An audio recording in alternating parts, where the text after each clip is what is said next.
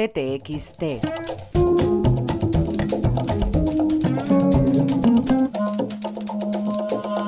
José Luis Cuerda. Suspiros de España. En 1938, Benito Perojo dirige y coproduce en Alemania El Barbero de Sevilla, Mariquilla, Terremoto y Suspiros de España. Es una contribución más del nazismo benefactor a la España en guerra. En la última de las películas citadas, Estrellita Castro, protagonista con Luis Ligero de la misma, interpreta el pasodoble del maestro Antonio Álvarez Alonso con letra de su sobrino Juan Antonio Álvarez Cantos, del que extrae título la película. Con los años, Suspiros de España, con tres letras distintas, se convertirá en el himno de quienes, por unas u otras razones, en el trasfondo de todas las del exilio político, se ven obligados a salir de España rumbo, sobre todo, a Latinoamérica. Los suspiros son inhalaciones muy profundas, seguidas inmediatamente por una exhalación acompañada, algunas veces, en los hechos de amor, pongo por caso, por un gemido. También son los suspiros o merengues, unos dulces de clara de huevo de azúcar. Y para no enredarnos más, suspiro se dice, por último, de aquello que dura solo una miajita, visto y no visto. Frustración, aburrimiento, melancolía, decepción, tristeza, añoranza, son, entre otros, los motivos más explícitos, según los investigadores, para que a alguien se le escape de vez en cuando un suspiro. Cuando estos excedentes del alma se acumulan en un sujeto, una comunidad, un tiempo, su vivencia jode, jode mucho. Y uno procura, lógicamente, alejarse de las causas de tal mal.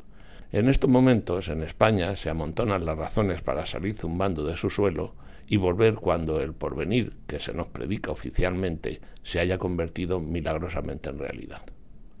Pero tampoco la huida asegura rutas viables. El mal, el sistema, ¿Alguien duda todavía que este bendito sistema es ponzoñoso para la mayoría de la población? No da oportunidades si no firmas con él tu entrega incondicional hasta la extenuación y sin garantías de que te reporte lo suficiente para vivir dignamente. Cada vez menos personas trabajan en lo que quieren, en aquellos empeños para los que se han preparado, que más les gustan.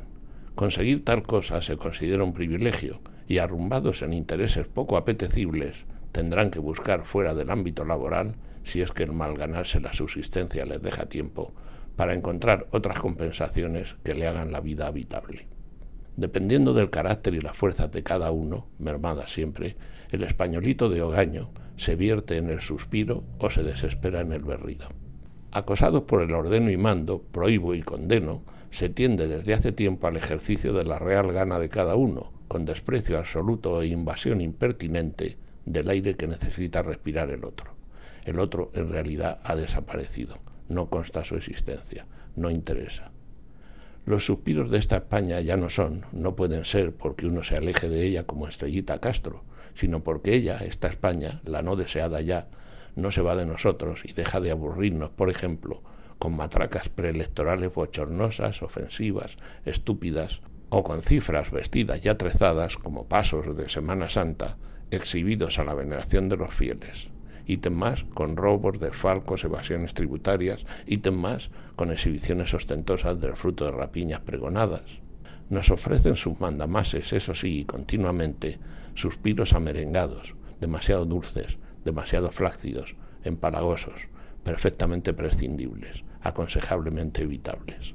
¿Por qué no adoptan la tercera vía de la acepción y hacen estas lumbreras de su estancia en las cumbres del mando eso tan bueno de durar un suspiro?